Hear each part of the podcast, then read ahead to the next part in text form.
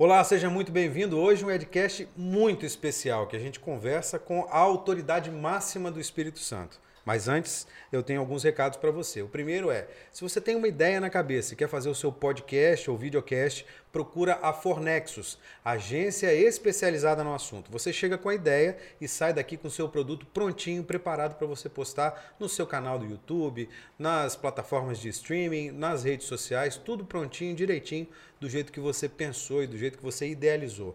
Então, para você ter mais informações, os contatos da Fornexus estão nos comentários fixados desse vídeo aqui embaixo. Também chamo a sua atenção para roupas super legais, é, super confortáveis, com um ótimo preço da Ripple. Use ripple.com.br. Você vai, vai lá, entra no site, escolhe as suas peças de roupa, tem roupa masculina, feminina, camiseta, bermuda. No final, na hora de pagar, você digita o cupom EDUCA20 e você tem 20% de desconto. Quero te pedir encarecidamente para você se inscrever no canal. É muito importante que você se inscreva para a gente crescer e continuar trazendo conteúdos para você. Então inscreve, se inscreve no canal, aciona o sino da notificação, compartilha os vídeos do canal por aí para a gente crescer cada vez mais. Lembra você que a gente está também nas plataformas de streaming, Spotify, Google Podcast, Apple Podcast, todas as plataformas aí. Se você quiser fazer uma atividade física aí, dar uma corridinha na beira da praia, ouvir o Edcast, você pode ouvir nessas plataformas. E a gente também está na TV Ambiental, canal 525 da NET. Agora a gente conversa com ele, que é a autoridade máxima do Espírito Santo, governador Renato Casagrande. Tudo bom, governador? Tudo bem, Edu. Alegria é. falar com você e com quem está nos acompanhando aí. Muito bom. Parabéns aí pelo trabalho. Legal, legal. Vamos lá, vamos em frente. Estou falando de, de corridinha, de é, caminhada na beira da praia, você é um corredor, né, governador? É, sou um corredor. Co tá corredor continua, amador, mas sou um corredor. Continua correndo, continua. Dá para correr nessa, nesse ritmo de. Eu vi que você participou da corrida da tribuna última, eu acho, né? Da tribuna dos bombeiros. Isso. É, participo das corridas de Dá para fazer, colocar atividade física na agenda, porque essa entrevista aqui, eu estou falando com o Giovanni aqui, que é o seu assessor, desde o começo do canal. A gente começou o canal é, em setembro de 2021. Uhum. Né? Desde o começo, pô, vamos trazer o governador, porque é a autoridade uhum. máxima, né? É, para é, já começar por cima. Mas dá para encaixar essa atividade dá. física aí na agenda? Dá, sim. Segunda, quarta e sexta, 10 para 6 da manhã até 10 para 7 da manhã, eu estou na minha atividade física. É mesmo? Mas a corridinha mesmo? Corrida, um circuito, eu tenho um profissional que me orienta. É mesmo? É. Um circuito, corro 20 minutos, 30 minutos, um circuito de musculação para manter o, a energia, é, senão é, a gente não ser, né? consegue, né? não. Tem que ser, né? Ah, então eu faço, faço sim, faço três vezes por semana eu faço atividade. E gosto de corrida de rua, assim, sempre que eu posso. Né? Agora, é legal, né, que eu estou né? podendo de novo. É legal, né? Corrida agora nós estávamos podendo de novo, agora nem sei se poderemos novamente nos próximos dias, mas é, as corridas que tiveram aí, a corrida da tribuna, a corrida dos bombeiros, uhum. as duas eu participei. Gosto de participar porque incentiva o esporte, né? Acho que a atividade física. Faz bem pra é, gente também, Faz né? bem para todo mundo, tá é. certo? Assim, faz bem pra gente. Quem pratica se sente bem. Uhum. É, então, nos ajuda também a envelhecer com mais qualidade de vida. Então, tá, tá novo ainda, governador? Tá com quantos anos? Tô com 61, então 61? não tô novo mais, é? assim, demais não, mas tô, mas tô me preparando para poder suportar essa idade mais avançada né, com energia e com qualidade. Legal. É, e você falou de, de agora a gente está podendo voltar a praticar as atividades físicas ao ar livre, grandes atividades como corrida de rua e tal. É, você não acha que essa pandemia já está no final, não, governador? Não sei. Esse negócio de ômicron eu é já que, mais leve? Eu acho que enquanto nós tivermos é, uma imunização desigual no mundo, sempre correremos o risco de ter novas variantes.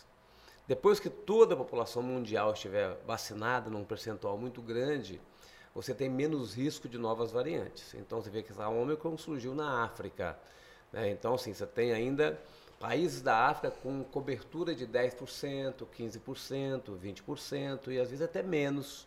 Né? Então você tem ainda regiões do mundo, né, especialmente a África, com cobertura é, pequena na imunização. Então nós não podemos dizer a Omicron por ela é a mais leve, tá uhum. certo, mas ela é, ela, ela, ela contagia com muito mais velocidade. Mas isso não acaba sendo bom? Assim, eu não sou médico, o senhor também não é médico, né?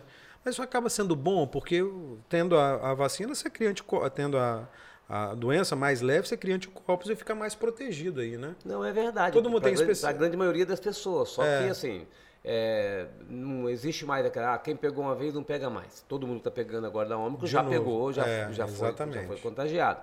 E por mais que ela seja leve, ela é leve para a grande maioria das pessoas, mas para algumas pessoas não. Então, se você for ver o painel nosso é, que a gente tem do Covid, né, a transmissão lá em cima, mas a ocupação de leite está crescendo, óbito está crescendo. Tá certo? Então, e por mais que seja leve, a pessoa sempre procura uma unidade de saúde.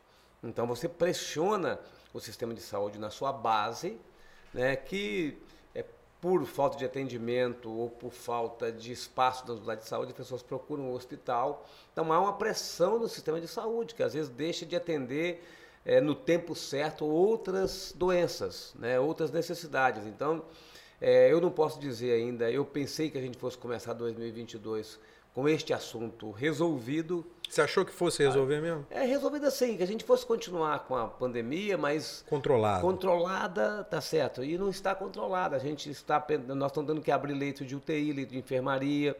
É, estamos tendo que comprar teste, fazer teste. É, é, nós abrimos agora no Jaime Santos Neves um ponto de testagem de mil é, testes por dia, uhum. né? a gente está tendo que fazer investimento em reagente para fazer teste. Então, eu imaginei que a gente fosse voltar à normalidade da saúde, com os desafios que tem, mas sem a, a, a gestão da pandemia, porque nós estamos assim, é, esgotados um pouco de fazer gestão de pandemia. 2020 e 2021 né? Então, assim, esgota isso, porque a hora que você pensa assim, ah, vamos começar a fazer agora, como fizemos no segundo semestre do ano passado, um mutirão de cirurgias eletivas. Fizemos 53 mil cirurgias eletivas.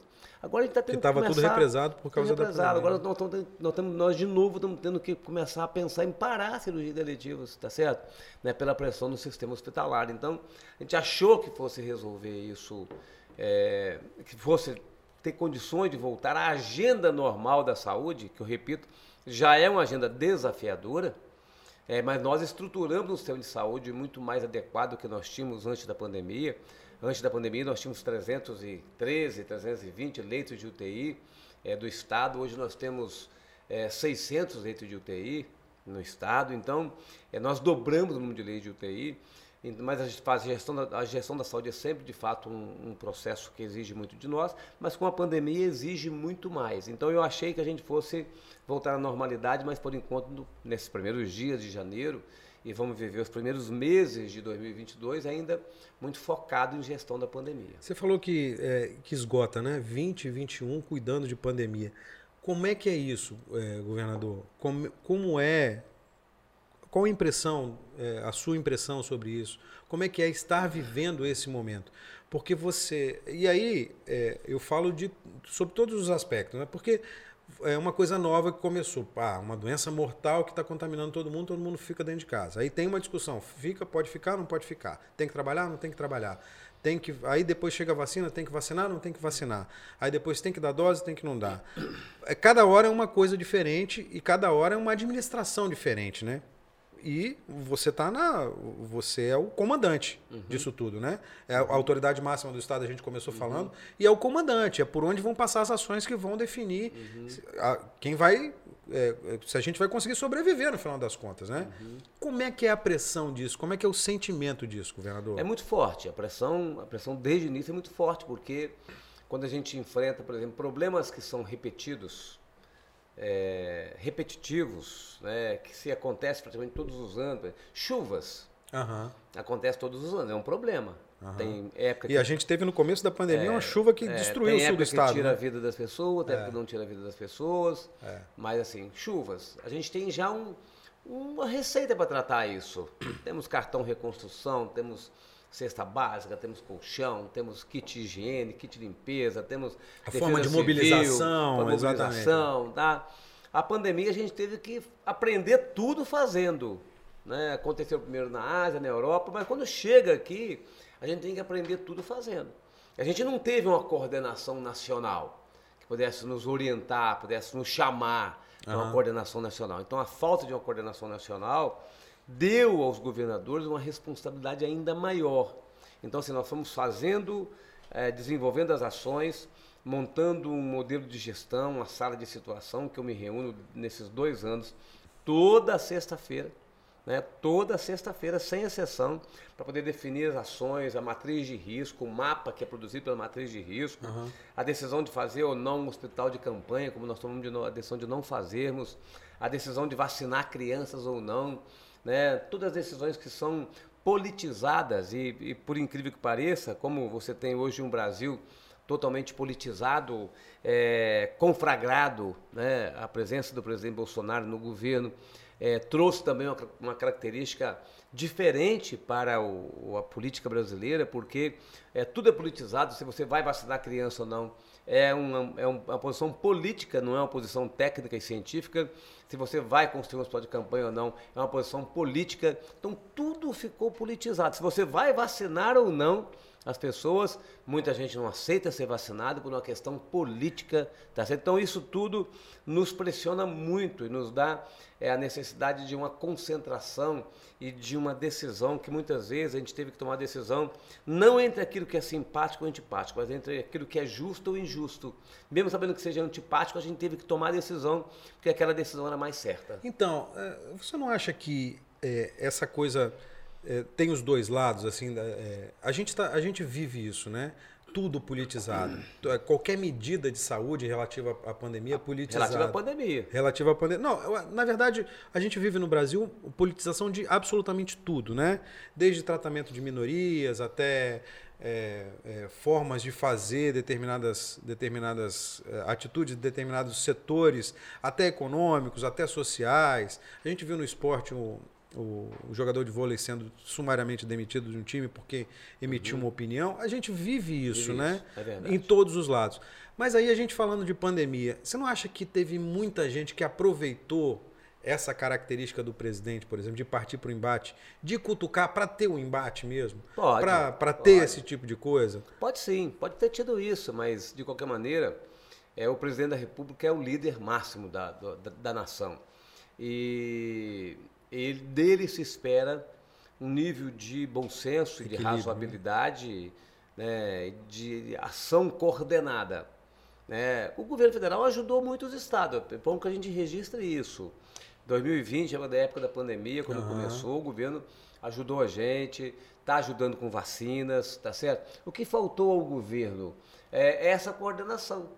É essa coordenação, sem você você tomar medidas de restrição de atividade econômica, atividade social, é, com o presidente contra é muito mais difícil do que você tomar com o presidente favorável. Uhum. Você incentivar a vacina com o presidente contra é muito mais difícil do que você incentivar a vacina com ele defendendo a imunização. Uhum. Então, assim, é, é, pode ter gente que tenha se aproveitado disso, até porque, como você disse, a politização de um lado e de outro. É, é do mesmo jeito que a gente tinha é, pessoas que não queria nenhum nível de, de, de, de, estar, de estar recolhido, né? estar é, sem interação, né? que não queria, que não queria respeitar nenhuma quarentena, nenhum afastamento.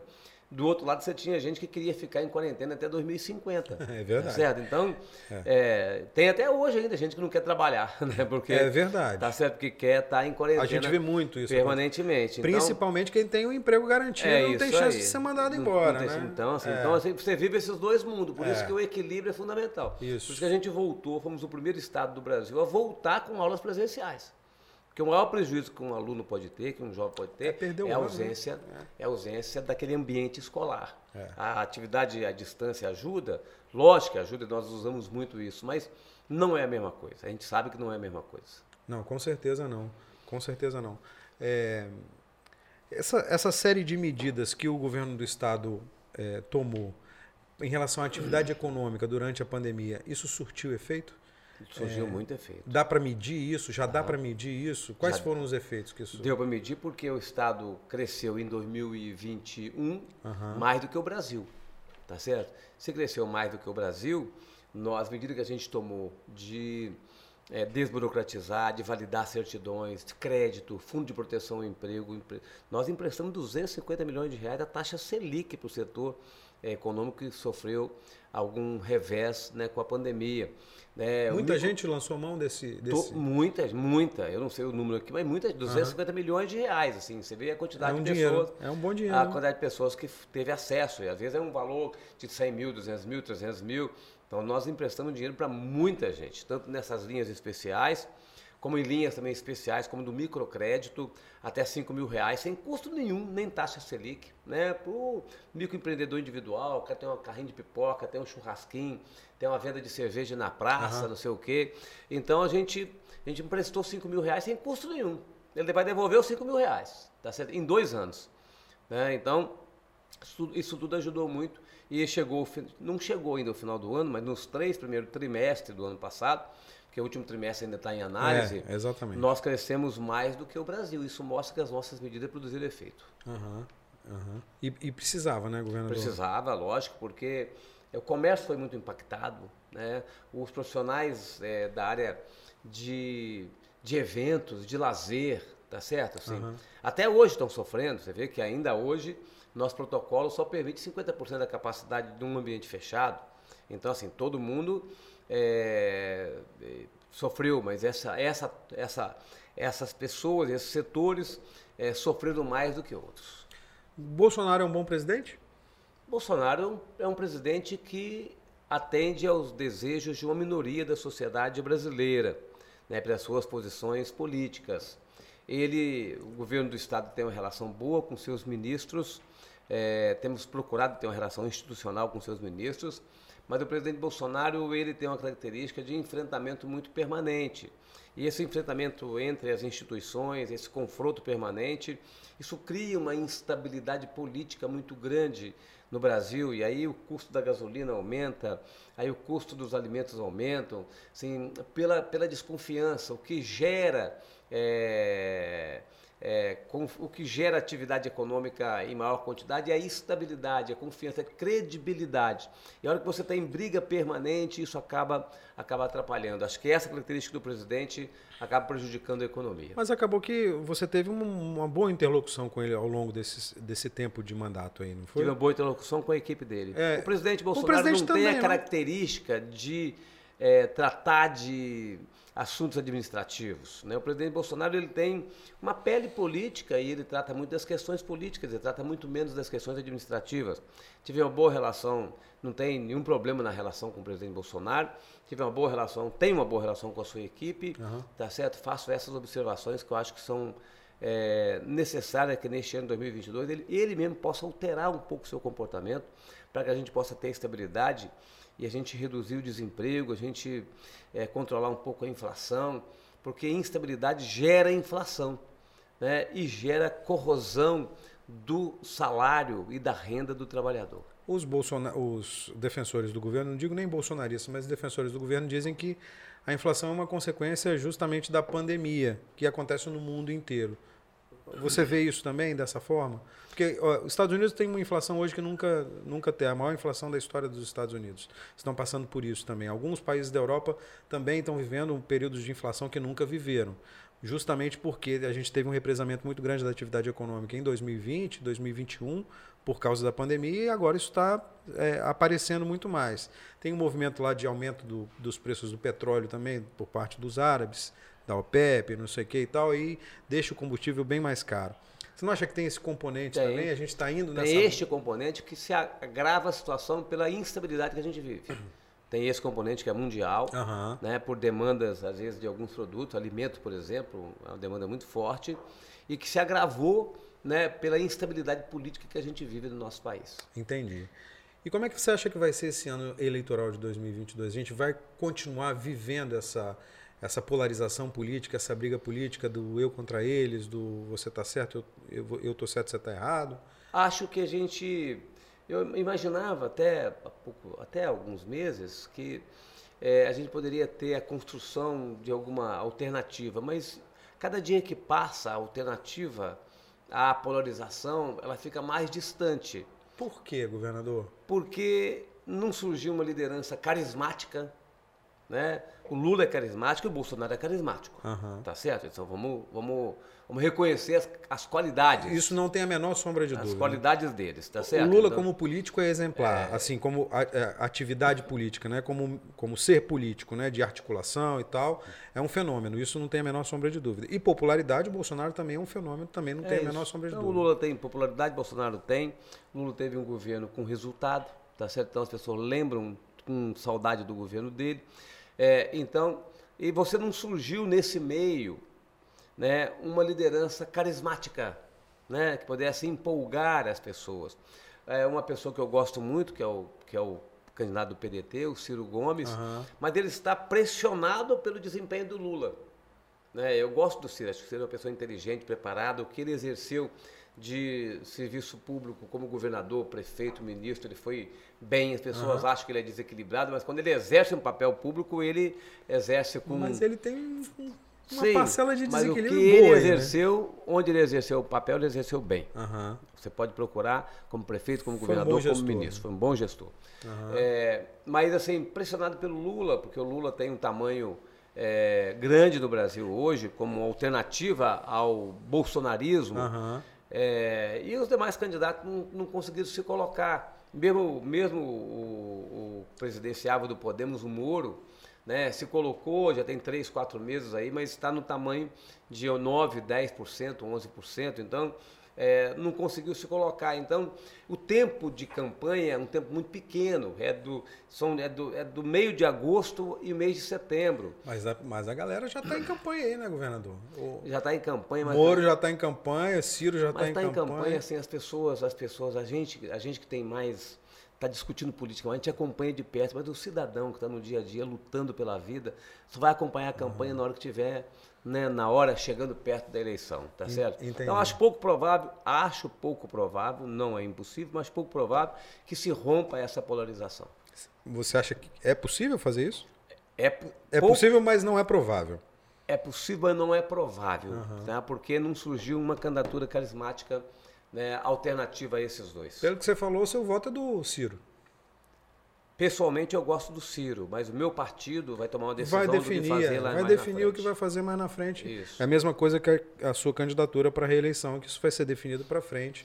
Imagino que agora Vou você esteja- definir mais para frente qual vai ser minha posição, porque assim, quem está no governo, Edu, é, precisa compreender e precisa dizer às pessoas que, é, que eu preciso governar. Assim, as, as pessoas precisam mais de um governador do que de um candidato a governador.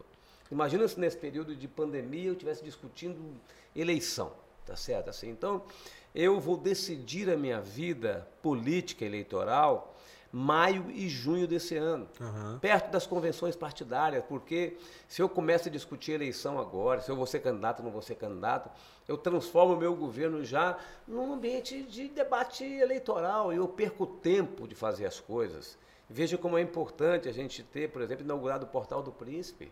Né? Tem que ter tempo, tem dedicação para isso. Veja como foi importante a gente começar a construir o aquaviário. Finalmente, governador, pelo amor de Deus, É, quanto tempo. Finalmente, mas nós estamos fazendo. É, ó, né? eu- a inauguração do primeiro. Como é que é esse negócio? A inauguração do primeiro aquaviário foi o Augusto que filmou lá, ó.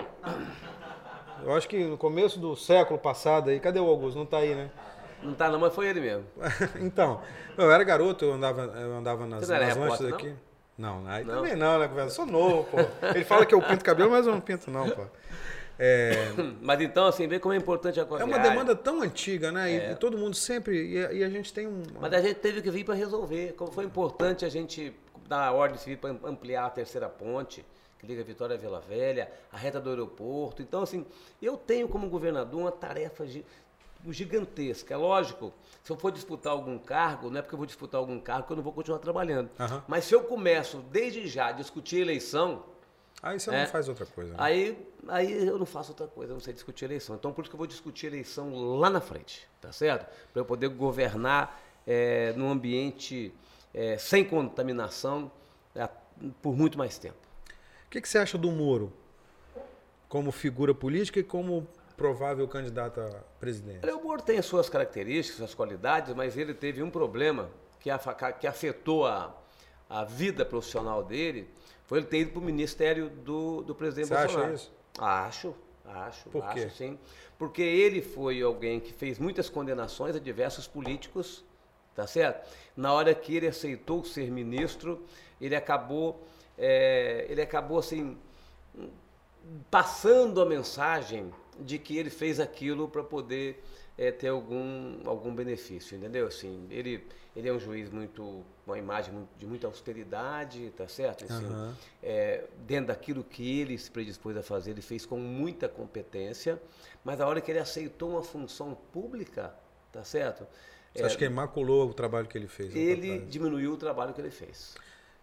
Lula é culpado ou inocente para você? Não Bruno? sei, não sei. A justiça está dizendo que ele está se livrando dos processos, mas eu não tenho detalhes dos Eu processos. fiz essa pergunta para o Felipe Rigoni, que ele veio aqui, ele conversou com a gente. E ele tem uma posição muito clara, assim, muito certa. É, Condenado em segunda instância, condenado é culpado e acabou. Porque aí você tem lá as, as coisas legais, né? os dispositivos legais, os recursos, não sei o que e tal. Mas condenado em segunda instância, ele foi, né?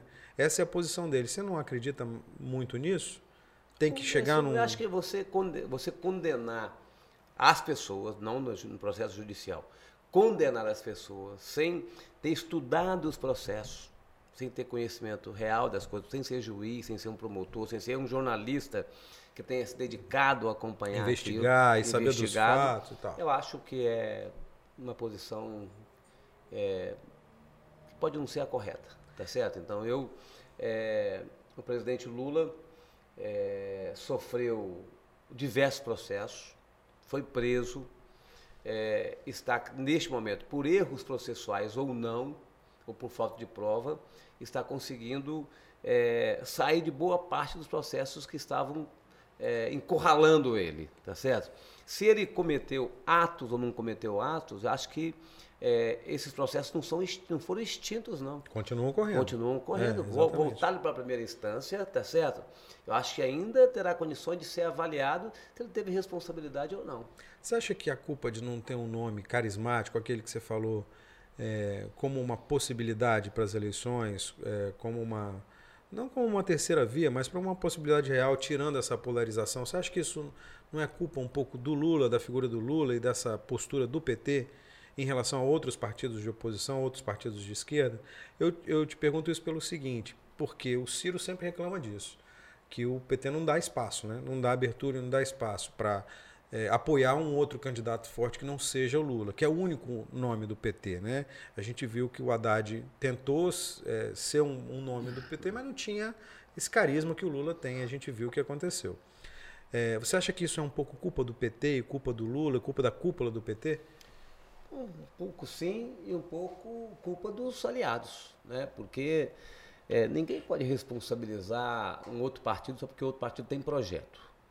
Tá? Assim, eu, Ok. é, assim, se o PT é, tem um comportamento que é hegemônico, que Aham. não dá espaço para os seus aliados, os aliados têm que saber o seguinte. Então, vamos ter o projeto próprio, tá certo? É Assim, fazer política também. Ou fazer tentar, política também, ou tá tentar? Então, adequar ali. puxar Eu acho que o ele. PT tem responsabilidade sim, porque o PT é, ele tem um comportamento de- hegemônico de, de querer sempre lançar seus candidatos, tem essa, tem, essa, tem essa prática interna no PT. Mas eu não posso condenar o PT por essa prática. Esse é um projeto partidário do PT. Aham. Eu não posso ficar me referenciando a ele e responsabilizando quem tem um projeto partidário. Que então que os outros partidos tenham um projeto partidário, como os todos têm, e sejam audaciosos nessa, nessa relação com a sociedade e na ligação do partido, das propostas do partido com a sociedade. Então, a culpa pode ser em parte do PT, mas é mais dos partidos que não conseguem se colocar como um projeto alternativo em nível nacional. Eu te pergunto isso pelo seguinte: em determinado momento, o seu nome foi levantado como uma possível liderança para concorrer à presidência da República. Como é que você recebeu isso? Como é que o, o Casagrande, o Renato, recebeu isso? Eh, como pessoa, não só como político, mas como pessoa, porque o presidente é o cargo máximo do país, né? Eu acho que eu falei com o Rigoni aqui também, ele falou assim, não, o político que fala que não sonha ser presidente do Brasil ou governador do seu estado, ele está mentindo, porque o político que entra na política, ele quer isso. Ele quer ver o trabalho dele eh, florescendo, ele quer chegar ao cargo máximo. Como é que você recebeu isso, essa possibilidade? É uma possibilidade real? Foi só para jogar para a galera? Esse é, um É, exemplo claro. Exemplo claro. O partido me convidou, foi muito. Fiquei muito honrado com o convite que o partido me convidou. Mas eu avaliei que pela pandemia, pela quantidade de candidatos que já tem colocado o presidente da República, não era, não era hora. Eu não ia poder andar o Brasil, eu não podia sair daqui para ficar andando no Brasil, uhum. né, deixando o Estado aqui é, com ausência por alguns dias da semana do governador, né, no momento daquele. Então eu agradeci. Mas assim, era, é um exemplo, assim, se o PSB quisesse de fato ter uma candidatura, era, era hora de eu ir, tá certo? Assim, uhum. Não, assim, eu posso acusar o PT do PSB não ter uma candidatura? Não, não é a culpa é do PSB, é uhum. minha, tá certo? É de quem não se colocou efetivamente. Então, uhum. na política, é também assim, a pessoa tem que ter respaldo para se colocar, tem uhum. que ter carisma, tem que ter projeto, tem que ter estratégia, tem que ter partido, mas tem que ter audácia também, tá certo? É, este momento que o partido me ofereceu era um momento muito ruim, porque estava é, no auge da pandemia. É, foi 2020, e, não foi? Não, foi, do, 2020? Foi, não, foi agora, é, primeiro 2021. semestre de 2021. Uhum. Né? Estava no auge da pandemia, assim, não tinha, não tinha as condições da gente fazer movimento nacional. Mas eu fiquei muito honrado com o convite, agradeci muito ao Carlos Siqueira, que é o presidente do partido, uhum. tá certo? É, pela lembrança do nome, também reconhecendo é, o resultado do trabalho nosso aqui no estado do Espírito Santo. Mas como é que é o sentimento? Quando o cara fala para vocês, pô, vamos encarar uma presidência aí, o que, que passa na cabeça? Olha, passa. Porque, pô, é, uma, é um país, é, né? É um, é país, é um país é continental, isso, rico pra cacete, é. que tem um monte de. um monte de. E a gente viu no governo Bolsonaro como é que foi difícil para mont... ele montar a equipe, um monte de militar que ele coloca. Então você tem que ter uma articulação gigantesca para fazer isso. É. Como é que é? Como é que é o sentimento? Dá aquele. Dá um friozinho na na barriga, né? Lógico que dá. É um e você pensa assim, já pensou é. subindo a rampa lá com a faixa? Você pensou nisso? Não, não, pensei não, pensei não. Já pensou? não. Porra, vou, chegando vou, no vou Rolls Royce? Pra, vou pensar mais Pô, já frente. pensou? Chegando no Rolls Royce? Não, não pensei não. Neste, no momento que o, que o presidente me convidou, eu eu, assim, agradeci, fiquei, ele já tinha meio que conversado comigo, mas ele, depois ele fez o convite formal, em nome da executiva. Então, primeiro, o sentimento é de honra. É de, de honra. Segundo, é de saber assim, o que, que eu falo com o presidente. Isso. Aí pensei alguns dias, naturalmente, né? Eu pensei Tem um tempo. Tem que articular muito para né? saber o que, que Pensei vai falar, um tempo, o que, que eu vou fazer, tá? Uma vontade de ser e, ao mesmo tempo, uhum. a dificuldade para ser. Então, são dúvidas que surgem na cabeça da gente. É, eu vi também uma entrevista há pouco tempo do Armínio Fraga, numa live que ele fez com, eu não sei se foi para um banco, para uma revista, uma coisa assim. Ele falou assim: o melhor nome para disputar a presidência como terceira via é do ex-governador do Espírito Santo, Paulo Artung. E se o governador Paulo Artung, ex-governador Paulo Artung, fosse candidato? O que, que você acha disso, a presidência da República? Você votaria nele?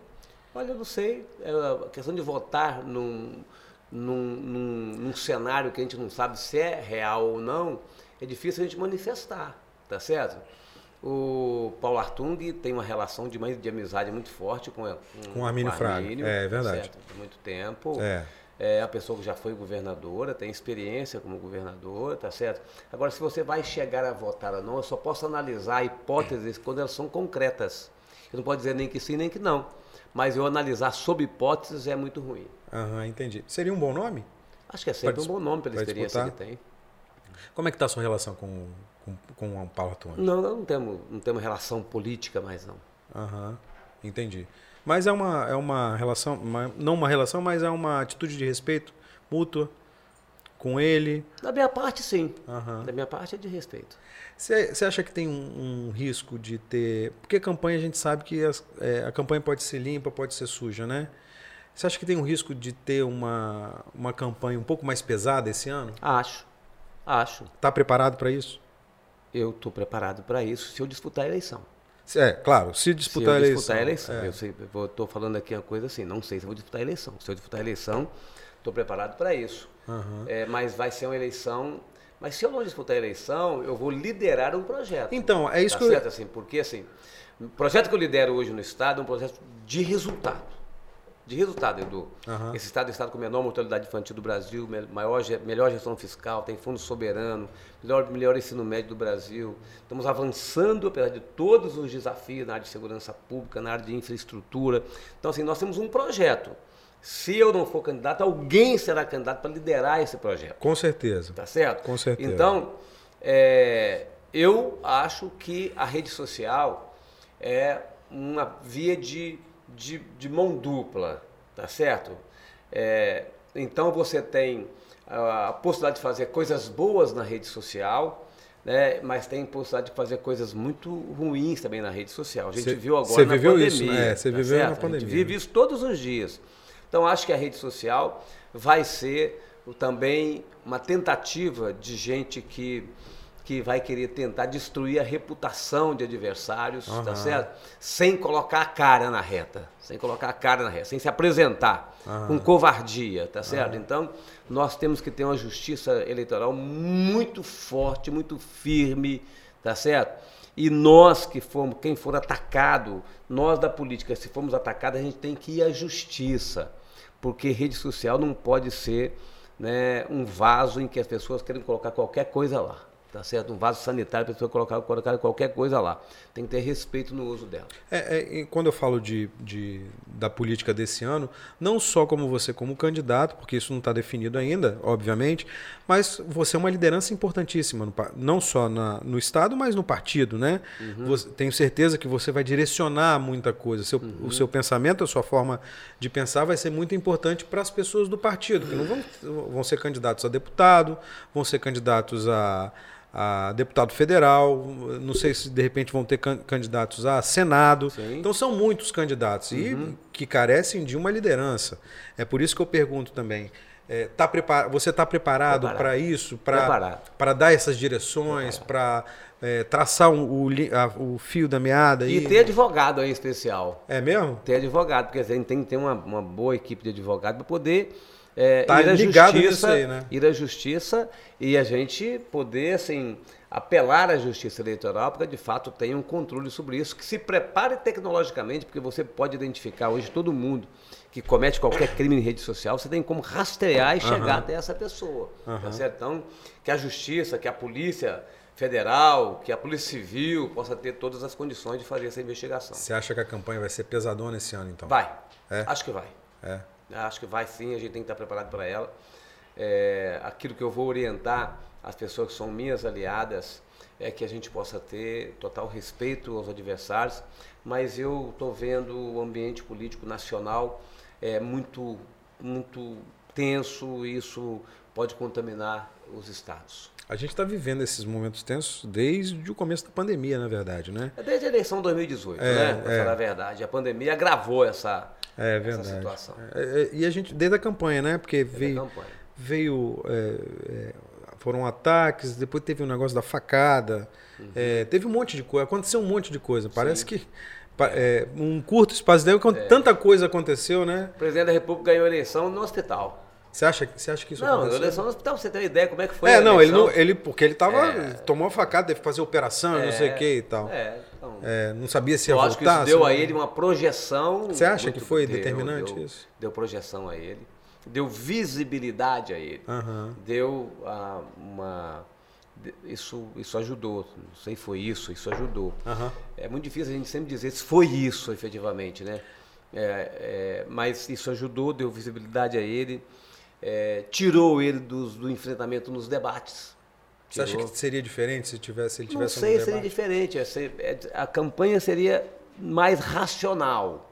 A hora que ele leva uma facada, a campanha fica numa emoção é, muito forte. É verdade. E ninguém pode também ficar criticando em debates né, uma pessoa que, que tá está esfaqueada no hospital, tá certo? Assim, não é, não é bom, né? Não pega bem, é. tá certo? Então é, isso mudou o ambiente e a direção da, das campanhas todas. Como...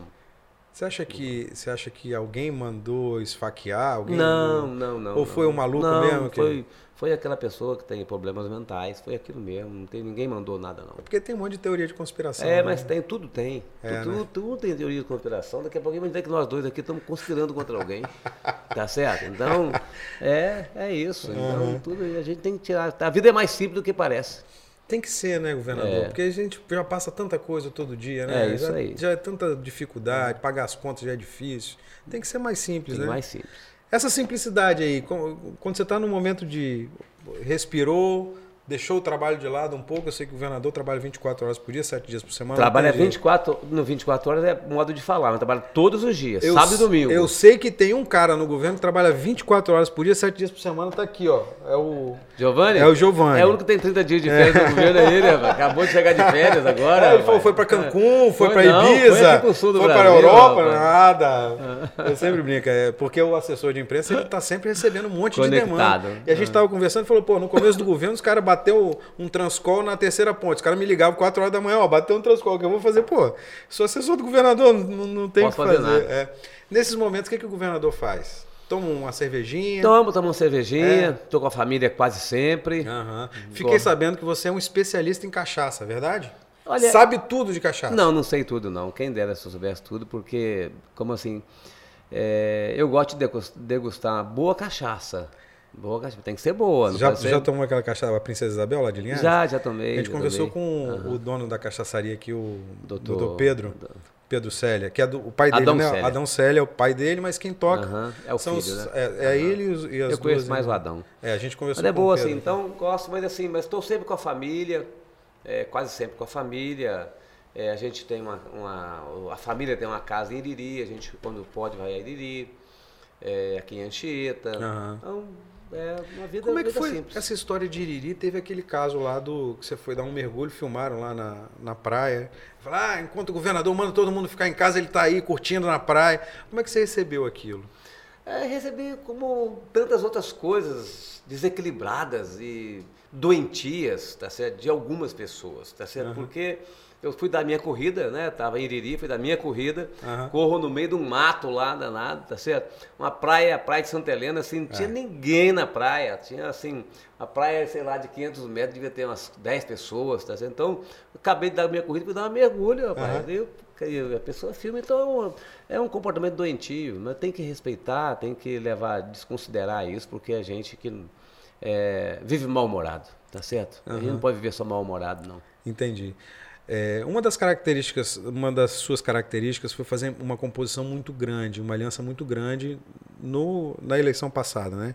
Se, é, a, a, os aliados, seus aliados foram de muitos partidos diferentes. Você acha que vai ser assim em 2022 também? Se depender de mim, meu projeto vai ser assim. É. O projeto que eu vou liderar vai ser assim. Mas porque não é mais isso, difícil, não? Não, é mais fácil mais fácil. A gente tem que ter base social para poder ter base na Assembleia Legislativa, ter base no, na sociedade. A gente é, tem que ter uma representação da sociedade capixaba.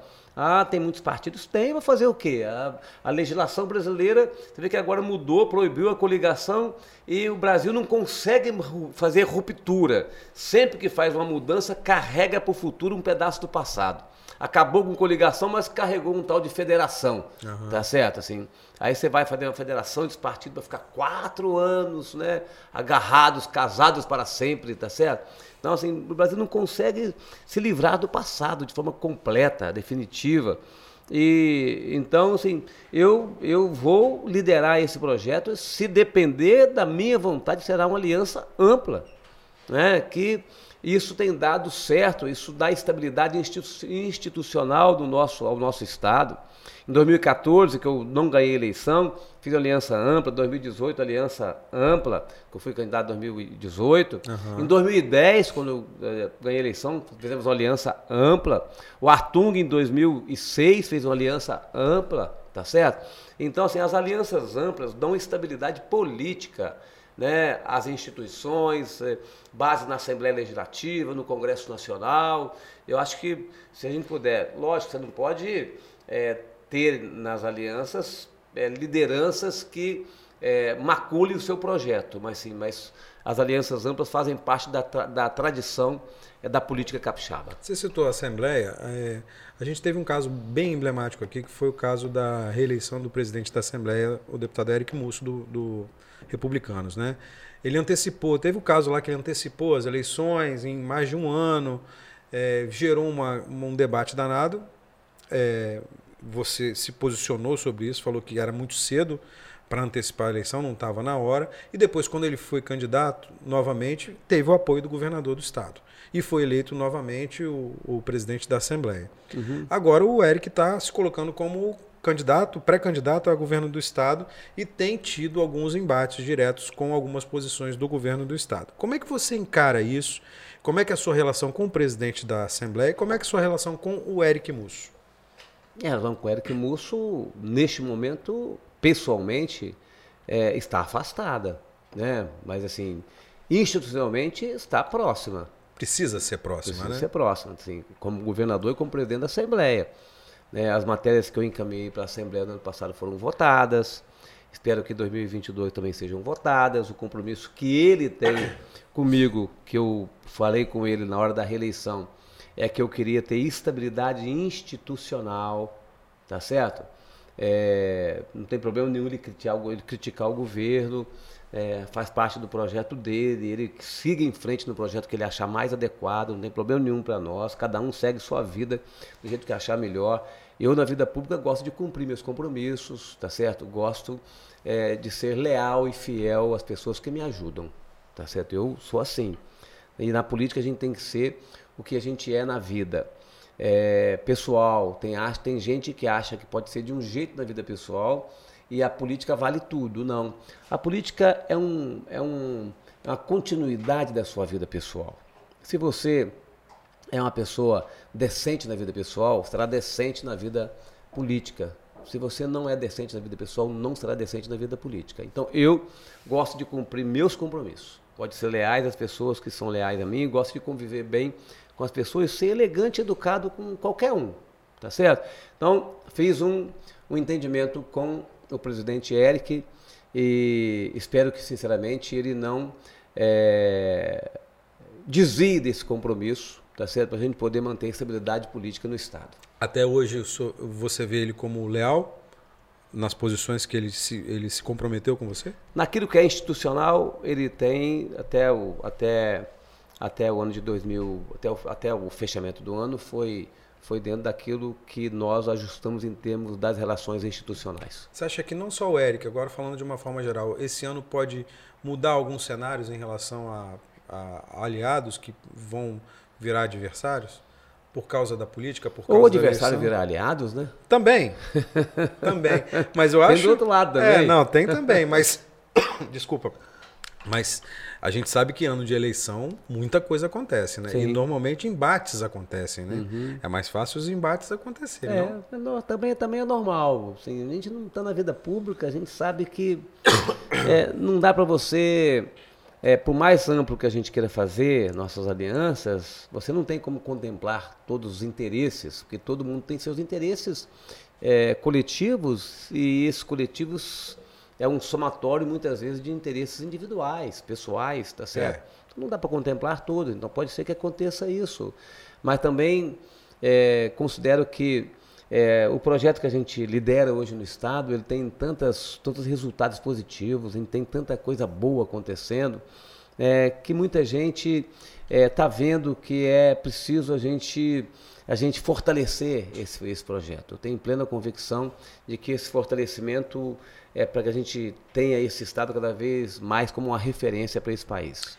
É, independente de candidato ou não em 2022, qual que você acha que vai ser o maior legado do Renato Casagrande desses quatro anos de governo durante a pandemia e tal? Qual vai ser o seu? O que, que você vai deixar como legado desses quatro anos? Vamos deixar em termos de resultado, em termos de primeiro de, de, de comportamento. Vamos deixar assim é, uma característica de um governo tolerante com os intolerantes paciente com os impacientes e competente com os exigentes, tá certo? E nós vamos ter e nós vamos e nós estamos demonstrando muita resiliência, porque ao mesmo tempo que a gente faz a gestão da pandemia, a gente está conseguindo tocar outras coisas importantes do governo.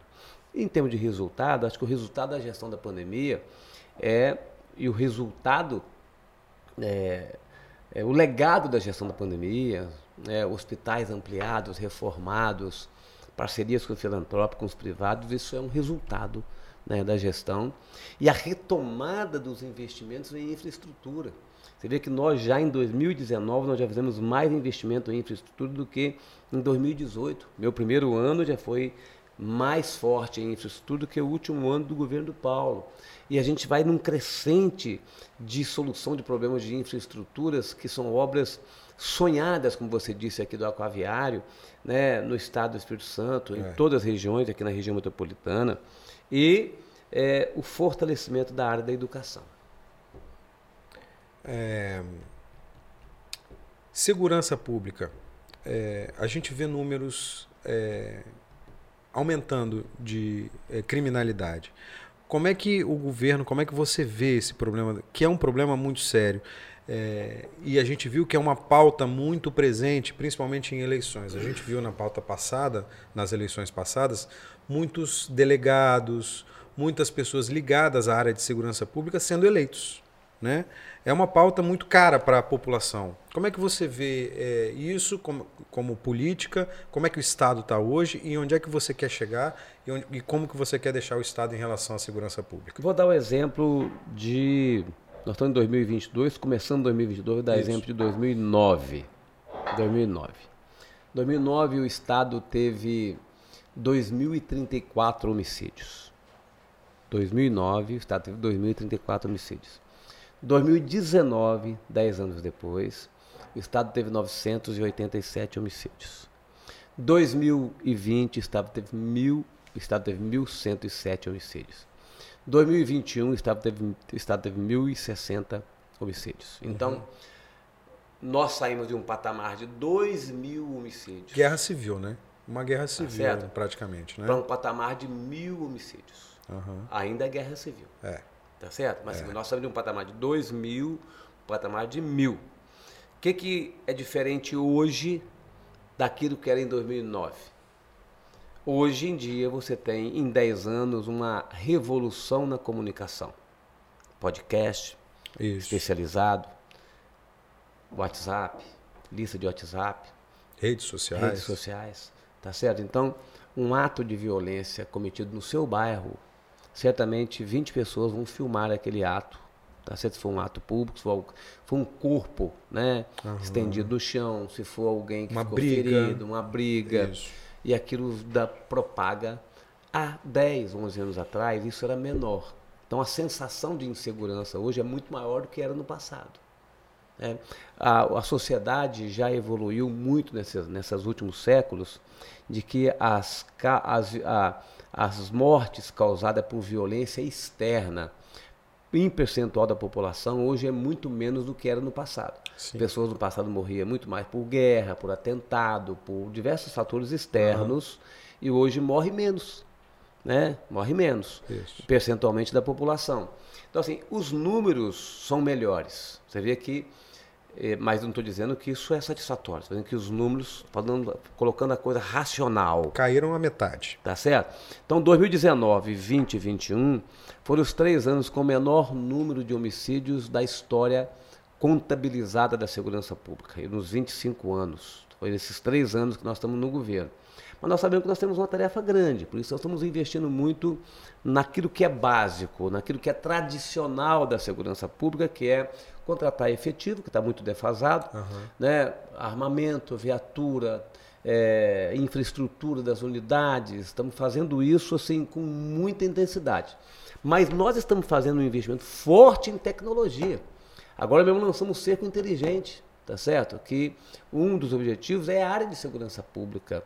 São 1.650 câmeras que ao final, não é tudo de uma vez, ao final do contrato estarão instaladas nos, no, nas rodovias estaduais, 90 balanças eletrônicas, linkada a uma plataforma de inteligência artificial que vai permitir que a gente possa ter muitos dados para poder combater a violência. É o teleflagrante, por exemplo, que a gente hoje tem uma central de delegados em Vitória e que a gente pode, é, num município como Nova Venécia, que abrimos agora a delegacia 24 horas, que não tínhamos, o policial militar tinha que sair de Nova Venécia para fazer uma ocorrência em São Mateus, agora faz em Nova Venécia, e a gente não precisa ter um delegado de plantão numa delegacia 24 horas, para fazer uma ocorrência. Deixa um outro policial e libera o delegado para sua função mais nobre. Então, nós estamos usando a tecnologia para a gente ir estruturando e a gente poder dar mais segurança e alcançar melhores resultados. Eu tenho plena convicção, convicção assim, se a gente saiu em 2009 de e 2.034 homicídios. Chegamos agora na casa dos mil homicídios, a gente caiu pela metade. Se a gente tiver continuidade de políticas públicas na área de segurança, na área de educação e na área de assistência social, mais um período a gente vai estar entre os cinco menos violentos do Brasil. Essa é a minha convicção. Mais um período Minha... de quanto tempo? Mais um período de quatro, cinco anos. Uhum. Mais, um período, mais um período de governo uhum. que possa continuar fazendo investimento de políticas públicas, tá certo? O Estado sairá de 14 quarta, 13 terceira, 14 quarta que é, para ficar ali entre 22 segunda e 23 terceira e 23 terceiro estado menos violento do Brasil. É, falando disso, é, como é que está a, a, contratação de policiais? Como é que está esse processo? Porque você mesmo falou que tem uma defasagem aí, Muito né? grande. É, muito como é que está essa contratação de policiais civis, policiais militares? Colocamos, pra, colocamos agora, contratamos agora quase 300 policiais civis, bombeiros está indo muito bem, é, temos um efetivo bem recuperado. É, Polícia Militar, nós contratamos 250, tem 350 sendo formados na academia e abriremos agora em fevereiro o edital para 1.100 policiais militares. Ah, tem, tem mais, tem um concurso aí, foi você que me falou, né? Tem um concurso aí de policiais civis, eu acho que está tá em andamento? Tem um, de, tem um de delegado que tem em andamento uhum. e tem um de policial civil que é, já foi concluído e nós estamos tentando chamar a última turma, estamos tentando buscar na Procuradoria Geral do Estado um parecer para permitir gente chamar todos que foram aprovados no concurso. Qual é a pendência aí, governador? A pendência é o edital né, o edital que foi, que foi publicado na época, gerou uma dúvida na PGE, então nós estamos tentando resolver e está... E aí são quantos policiais? Aí são mais 80 e poucos policiais, nós já chamamos quase 400, vamos chamar mais 80 Que consegue policiais. chamar até o final do mandato? Não, se for chamar, nós chamaremos agora em fevereiro. Já em fevereiro? Aham. Legal. É. É, e como é que está a relação do governador com as cúpulas das polícias, civil e militar? A gente teve um embrólio aí com a... Um embrólio não, um, não sei se foi um mal entendido, uma carta publicada Sim. por policiais, logo... Por a, oficiais. Oficiais, e logo uhum. uma, um grupo de oficiais se pronunciou uhum. também, se colocando é, é, do lado do governo do Estado. O que, que aconteceu? Não, ali é uma, é uma, é uma política interna né, do, do, do, do comando dos oficiais, dos coronéis da Polícia Militar. Uhum é, acho que está se resolvendo, assim, a nossa relação, a relação do minha, né, como governante com a Polícia Militar, com a Polícia Civil, com os bombeiros, é uma relação muito, muito boa. Lógico que os policiais sempre ressentem de melhores salários, tá certo?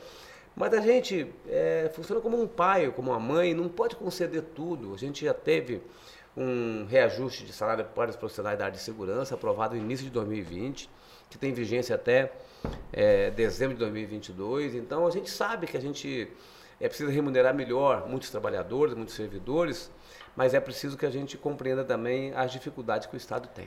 É, você acha que tem possibilidade daquela crise de 2017 acontecer de novo? Não, Porque isso é um fantasma para o capixaba, não, não né? tem nenhuma possibilidade. Aquilo foi horrível, né? Tem nenhuma possibilidade. Hoje tem diálogo com eles, tá certo? Hoje tem investimento, tem valorização, tem reconhecimento. É, e eles erraram também, não querem errar mais, tá certo? Na época errou a polícia, errou o governo, tá certo? Então. Você acha é, que errou todo mundo? Errou todo mundo, errou todo mundo. Errou todo mundo naquela época, não precisa ficar avaliando o passado, mas hoje, sim, o governo está. Tá, a segurança pública é prioridade hoje no governo. Os policiais sabem que quem liderou aquele movimento é, foi um movimento errático, tá certo?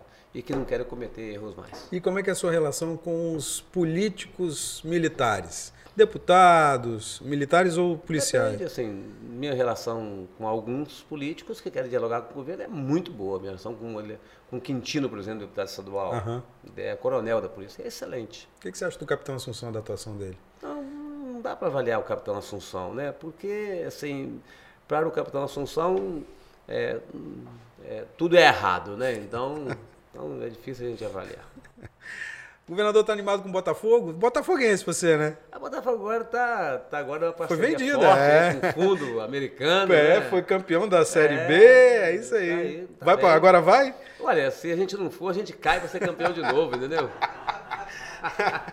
Mas você é de futebol, governador? Você, se você é de futebol, você torce pro futebol? Eu, eu gosto, eu gosto de futebol. É, quem é botafoguense não, não, é. não, acompanha muito, né? E eu, tal, eu mas... acompanhava mais quando o Botafogo, Botafogo era. Quando eu era jovem, Botafogo era muito potente, tem, né? Eu acompanhava mais. Tem tempo isso, hoje governador. Hoje, eu acompanho, hoje eu acompanho mesmo. Né?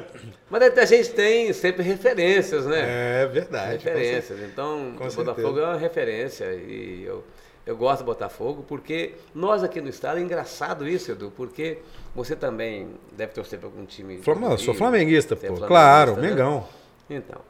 É, você vai ter que rezar mais para ir para o céu, orar mais, mas assim. mas, mas tem que respeitar. É, mas nós torcemos muito para o time do Rio, porque na época, até hoje, assim, a imprensa reproduz muito o futebol é, carioca, né? É. Então a gente acaba criando um vínculo e o nosso futebol fica num plano secundário. Né? Como é que você vê o futebol daqui do Espírito Santo, governador? Porque, assim, é, eu lembro na década de 90, a gente tinha representantes na, na segunda divisão, é, primeira divisão. Muito, nós caímos, Por que nós que caímos e outros estados avançaram muito, né? É. Acho que é isso. Acho que, primeiro, assim, gestão dos clubes, né? Tem que melhorar cada vez mais. Mas você acha que o Estado tem algum papel de ajudar, assim? Pode fazer papel, alguma coisa? O Estado tem um papel de apoiar, mas, assim, mas o Estado não pode financiar clubes, tá certo? Assim, quem tem que financiar clubes é o setor privado. Mas para o setor privado financiar o clube, tem que ter retorno do investimento em publicidade que se faz, é, tá certo? Assim, exatamente. Assim, então, é, enquanto nós não tivermos um acompanhamento pela imprensa local do futebol capixaba, vai ficar sempre esse negócio, quem nasceu primeiro, o ovo ou a galinha, é, tá certo? Aí, então, é aí o Estado o Estado está fazendo, porque nós colocamos a TVE para fazer a transmissão de todos os jogos dos campeonatos aqui locais. E tem, tá muito, e tem muito lugar que não tem estrutura nenhuma é, então para. Colocamos Rádio Espírito Santo, é, TVE, exatamente. parceria com a federação, tá? para a gente poder uhum. fazer essas transmissões, para a gente poder para ganhar aí é, simpatia dos torcedores. Aqui no Espírito Santo você torce para quem, governador? Pro Vitória. Pro Vitória? Uhum. Pô, você é de Castelo. É, tem os dois principais de Rio Branco e Desportivo, você torce pro Vitória? Eu sei, mas lá em Castelo é Castelo e Comercial. É, Castelo agora está na Série B do Campeonato Capixaba. Mas o Castelo tá, tem tradição pra caramba. Tá certo. Pô. E o Comercial hum, não, tem, não, não tem mais equipe. Então, é, não, tem, não, não tem. Aí vem pra Vitória para você torcer pro Vitória. Tá? Tá certo. Tá todo certo? mundo fala que aqui, todo mundo fala que o segundo time é o Vitorinha, né? É, porque é um time simpático. É, é verdade, é verdade. Simpático. Eu que... chamei Vitorinha um dia, rapaz, na rede social, Vitorinha ganhou. o cara me deu um estouro, rapaz. E Vitorinha, deixamos o Flamengo de Flamenguinho, é. deixamos o Vasco de Vasco. Vitorinha é carinhoso, É, eu pô, sei, é. Isso, é um, isso é um, isso é um mas, mas o cara não, não, se convenceu não, rapaz. Você era governador quando o Kleber Andrade foi reformado, né? Na época da Copa do Inauguramos. Mundo. É. Inauguramos na época, depois ficou quatro anos parado, a gente agora completou todas as obras do Kleber Andrade. E é um tapete lá, é muito bem feito. É, e a gente conversou com o Edu Henning aqui sobre o show do Paul McCartney, foi na sua Sim, gestão foi também. em 2014. Ele contou a história que quase não aconteceu o show, né? Porque o representante veio aqui. Você lembra desse, bem dessa história? Como é que foi essa história? Eu lembro, quem articulou foi até o saudoso Flávio. Flávio Salles. Flávio Salles. Que faleceu, infelizmente, no, no acidente. Agora, né? Recentemente. Uhum. É, exatamente. É, mas teve, assim, mas foi um showzaço. Não, mas como é que foi essa. Conta essa história aí. Edu tem mais cabeça do que eu, lembro mais do que eu. Eu tenho, tenho que me lembrando Ele aí, falou porque... assim, ele falou o seguinte: ele veio um representante do Paul McCartney e chegou para vistoriar o estádio. O estádio estava ah, em sim, obra. Sim. Como é que foi essa história? É, o estádio, o estádio não tava, ainda não estava pronto, efetivamente. Mas assim, faltava 10 dias para o show. Faltava 10 dias para o show. É. foi, uma, foi angústia. É? Foi angústia. E como é que resolveu o problema? Resolveu nos investimentos que a gente fez, nós vamos resolver isso aqui, vamos consertar isso aqui, tá? E resolveu. Uhum. Você acha que você, nesse, nesse governo, a gente falou de legado, né? É, você vai deixar alguma marca, é, vai imprimir alguma marca sua? Qual marca sua que você vai deixar? Marca da educação né? Educação. É essa pode, marca. Pode ter certeza, e da infraestrutura. São duas marcas, assim, em termos de resultado. Tem alguma obra? Tem alguma obra que é a cara do governo? Não, acho que nós temos muitas obras. Vamos fazer, podemos falar das obras metropolitanas, né? Assim, eu já falei delas aqui. É o assim, Portal do Príncipe. Eu acho que a obra da ponte vai ser uma revolução na engenharia e na arquitetura. Entrega esse ano a obra não, da ponte? Não, não. Entrega, entrega no, em março do ano, do ano, do ano de 2023. Uhum. Mas ela vai estar durante esse ano quase toda né, sendo pronta, realizado. Né? Tá certo? Então, é um marco na engenharia e na arquitetura. É, a obra da 388, aqui que liga Vila Velha, Rodovia do Sol, até a BR-101. Uma obra importante para Vila Velha. Vai sair agora? Pra Viana. Vamos inaugurar agora daqui uns dias, tá certo?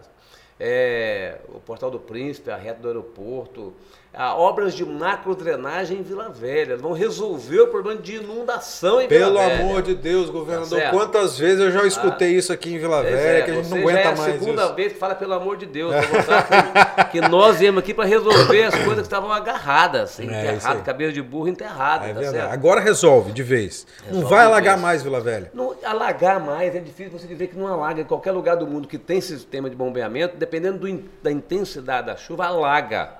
Mas esvazia rápido, É, entendeu? isso é importante. Você e tem um- dependendo da chuva, não alaga, porque as bombas É. funcionando não deixam alagar. Isso aí. Agora, tem de, de vez em quando cai uma quantidade de chuva tão grande em algum local que as bombas não dão, foge da, do- da, da- da faixa lá Aham. eh, programada. Mas assim, mas vai resolver muito, mas vai resolver muito, muito, muito. Se você rodar a região de Cobilândia, Jardim Marilândia, se você rodar aquela região ali, vai ver a obra da Foz da Costa, lá de baixo, lá Aham, perto do debaixo- 38º BI. Isso. Tá certo? Você vai ver a quantidade de obra que nós estamos fazendo. Tá certo? Então essas coisas marcam, porque muda a vida das pessoas, muda. Quem mora ali naquela região, Rio Marinho, Cobilândia, Jardim Marilândia, é, Canal Bigossi, quem, quem, quem mora naquela região ali, vai, vai, vai mudar a vida delas. Aham. Saneamento básico, todo ele contratado da Grande Vitória. Mais alguns anos nós teremos a Bahia do Estado do Espírito Santo, Vitória, Vila Velha, Cariacica, então não teremos mais esgoto doméstico. Está tudo contratado. Tudo contratado. Então, assim, obra atrás de obra. Então, essas coisas marcam muito eh, em termos de qualidade de vida. Você vota onde? Vitória? Eu voto em Vitória.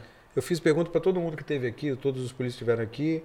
Se tivesse que escolher entre Vidigal, Pasolini, Arnaldinho, Euclério e o Anderson, quem que você votaria para prefeito da sua cidade? Eu? Não, eu, não, eu te falei ainda, velho. Não, não é época eleitoral ainda, rapaz, prefeito. Peguei! Quer que eu, quer que eu escolha, quer que eu escolha um candidato? é, Não, prefeito já Ah, passou. é. Essa eleição já passou. Em quem que você não, votaria? Eu votaria em todos eles. São todos Não dá pra amigos, votar em dá, todos, dá. porra. Não, eu não lá meu voto, então. Perguntei para todo mundo aqui, todo mundo deu essa. Mas, ó, Euclério, por exemplo, foi muito citado, que está sendo uma surpresa, né? O Clério é um bom prefeito. É, tá sendo, Ninguém acreditava pela experiência dele com o legislativo, sempre com o legislativo, né? Ninguém acreditava, acreditava que ele fosse é, dar as respostas que ele está dando, né? Muita gente citou ele como surpresa. Sim, tá indo muito bem. Muita gente citou o Arnaldinho também e tal. Quem que você É porque o Arnaldinho e o, e o Euclério, Pasolini, são novatos na política, né, em termos de executivo. O Vidigal já é o terceiro mandato É, dele, então é é, uma pessoa mais conhecida. Ah, Eu vou, vou pular essa, como diz. É, eu tenho direito a pular essa. Você não teve num palanque não de... quer me arrumar quatro inimigos, não, né? Não, Quer três, arrumar- né? Quer me arrumar quatro inimigos, são cinco É municípios, verdade. quer me É, arrumar quatro ver- inimigos. é verdade, é verdade.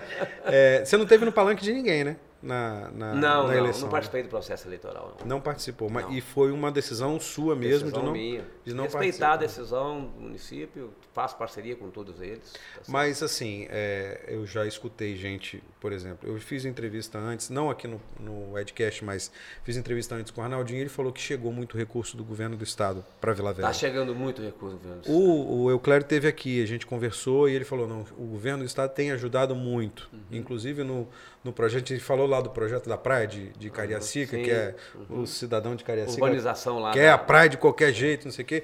Mas falou, não, o governo está investindo aqui, quando a Bahia estiver limpa, é, é, certamente a gente vai fazer aqui, mas tem uma verba grande do governo do estado. De onde que o governo está tirando esse dinheiro todo para ajudar esse povo todo aí? Gestão, amigo, gestão. É, nós somos o estado que mais controlou o custeio, tá certo? Nesse estado, no, no- no- no- no- nos estados na época da pandemia. Aham.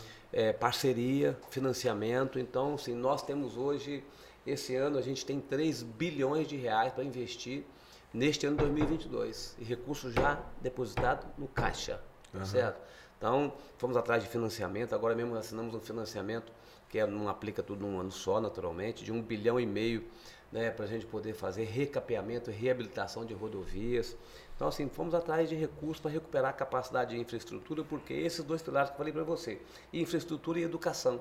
Né? Infraestrutura para poder dar competitividade ao Estado, educação para a gente poder distribuir renda. Né? O que distribui renda?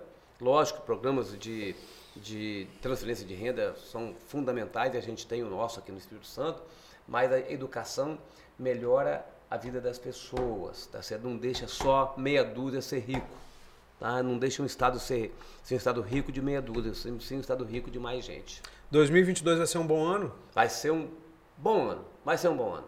Tá? Vai ser o melhor ano. Se o, se o Brasil for mais ou menos, nós vamos muito bem. Se o Brasil for bem, nós vamos assim de forma extraordinária. E como aqui. é que você acha que o Brasil vai esse ano? Acho que o Brasil vai, vai no, na, mesma, na mesma toada, é. vai mais ou menos, tá é. certo? Assim, é, não tem muito, muita coisa que, infelizmente, que a gente dizer que vai melhorar no Brasil. Mas nós aqui no Espírito Santo estamos preparados, assim, aquilo que depende da administração pública. Nós não somos uma ilha, né? É, se tiver alguma crise no Brasil, afeta Vai ter gente. reflexo. É. Tem reflexo aqui. Desemprego, por exemplo, é um problema Isso. grave, que depende da política econômica nacional. Mas para o Espírito Santo, sem muita fé em Deus, que vai ser um ano extraordinário para os capixabas. Vamos vencer a Covid?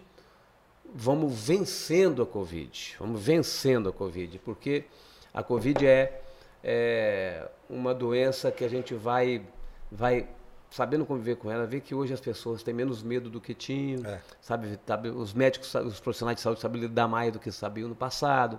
Então nós vamos vencendo a Covid, mas o mais importante da Covid, o apelo que a gente faz aqui, está chegando no final do programa, é vacinar, vacinar, vacinar, não pode deixar de vacinar, a imunização é fundamental.